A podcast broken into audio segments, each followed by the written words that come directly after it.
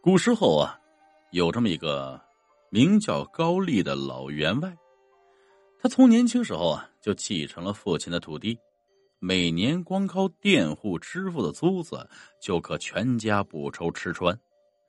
这高丽啊，虽说是天生富贵，生活却十分简朴，不讲究吃穿打扮，也不藏娇纳妾，只有一个天生的雅癖，非常喜欢画画。而且专门画马，他画的马匹呢，看起来气韵活现、健壮如飞，简直像是要破纸跃出一样。这高员外在乡间是个一等一的大好人，他乐善好施，喜欢助人。有一天，在他身上却发生了一件怪事，不知怎么的，这高丽得了眼病，几乎失明。家人请了好多大夫来诊治，呢没效果，药也服了，针灸也扎了，可怎么也不见好转。这高员外得眼疾的消息一传出啊，乡里都争着送偏方来，有人送上人参、决明子，有人挑南瓜、萝卜来，哎，也有人啊，天天到府上要给员外按摩穴位，可是没有一点作用。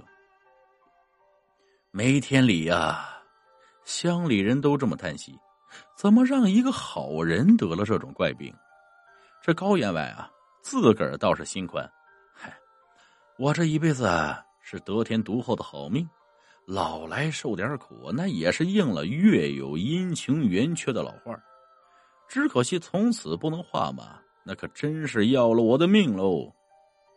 这一天夜里呢，高丽心里郁闷，睡不着。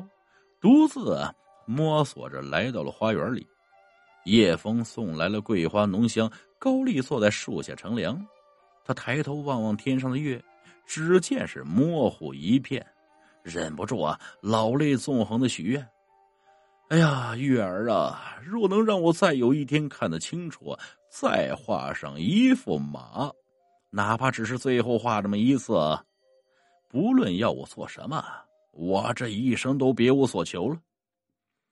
此话当真？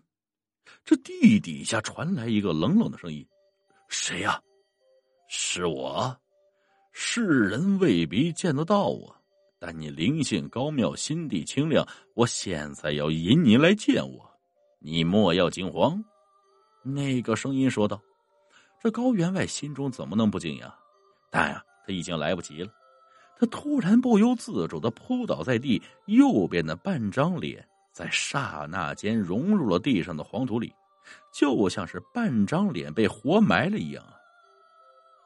更令他吃惊不已的是，他的右眼呢，竟然看得到地底下的场景。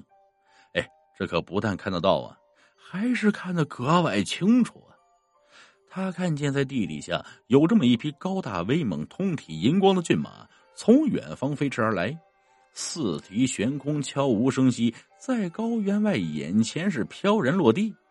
马上呢，还坐着一位白面将军，无眉无鼻，甚至没有嘴唇，只有火红的细长眼睛直视着高员外。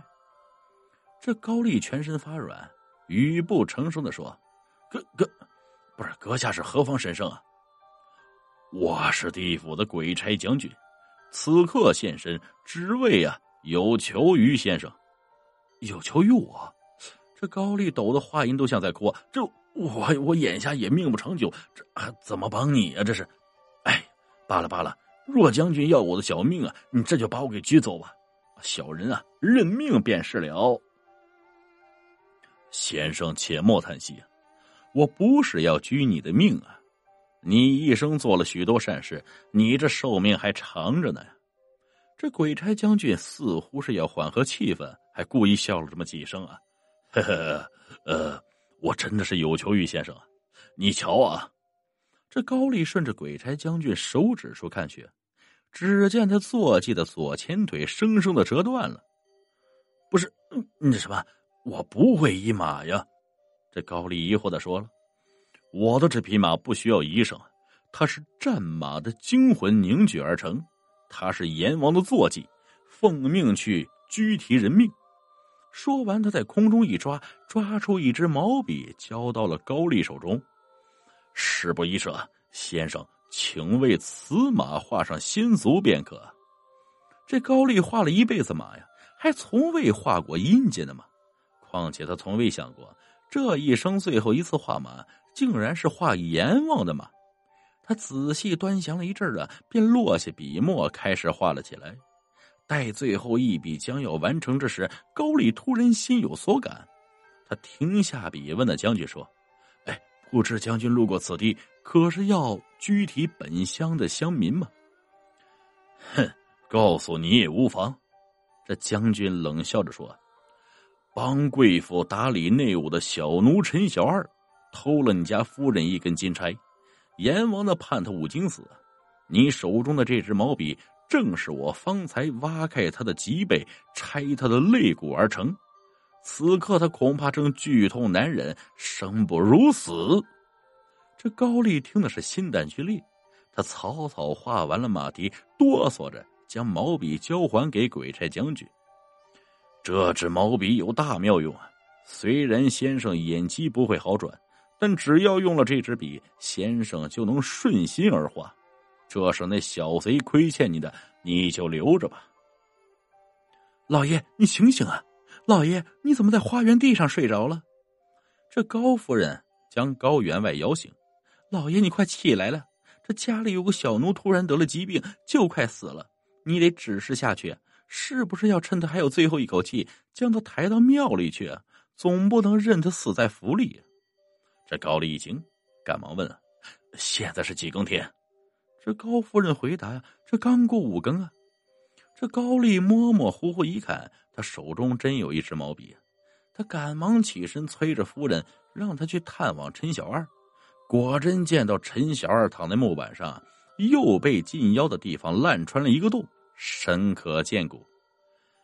小二，小二啊，我问你，你可是偷了夫人的金钗？这高丽将他喊醒。你这孩子从小在我府里长大，我知道你向来老实，你快认罪，我会原谅你的。员外，这陈小二眼角渗出泪水，他从枕下取出那根金钗。这小二不好啊，因为我娘病了，没有钱医，小二一念之差，竟然偷了夫人的金钗。我没拿去卖，只想偷偷归还，但已经来不及了。这小二不是人，我知道错了。小二死了，活该，在这儿给您和夫人磕头赔罪了。这说完，陈小二挣扎着滚下床，咚咚咚不断的磕头。这高丽啊，不由流下眼泪，连声说道：“认错便好啊，小二，你不要哭了。你娘的病，我来请大夫给她医。你的过错，员外我也原谅你了。”说完呢。高丽将那支笔放进小二背上的洞里，说也奇怪啊，那支笔竟变成了一根骨头，紧紧的嵌进小二身体，那个洞呢也神奇的愈合了。这时地底下传来阵阵马蹄声，但听得出来啊，这跑的不甚流畅啊。高丽，鬼差将军怒喝的声音穿透地面，如雷般响起啊！你何以动手脚，放了这小厮一命？将军，这高丽向地上拜了一拜，说：“没有人天生愿意做贼呀，只是命运坎坷，一时之间失了理性。上天有好生之德，小人实在不忍心，还望将军和阎王恕罪呀。”罢了罢了，你德高福大，你的贵命不归阎王爷管，就此告别。这鬼差将军说完这句话，地底下的马蹄声渐渐变弱，像是啊，人和马已经远去了。员外，这是怎么回事啊？这高夫人忙问：“夫人，你且听我慢慢告诉你。”这高丽呢，将夜里的奇遇告诉了夫人。难道你知道小二偷金钗的事儿啊？不过，这小二又怎么能留命过了五更天呢？那是因为啊。我在画最后一笔的时候啊，多画了根尖刺在马蹄上，就是想要拖慢鬼差将军拘提人命的速度。我在想啊，这是我这辈子画过的最好的一幅马喽。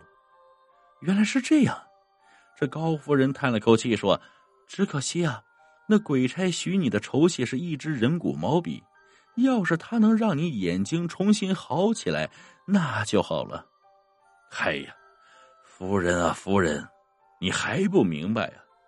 人呢，心里干净雪亮，一生的路走得清楚明白，那才是真正的好啊！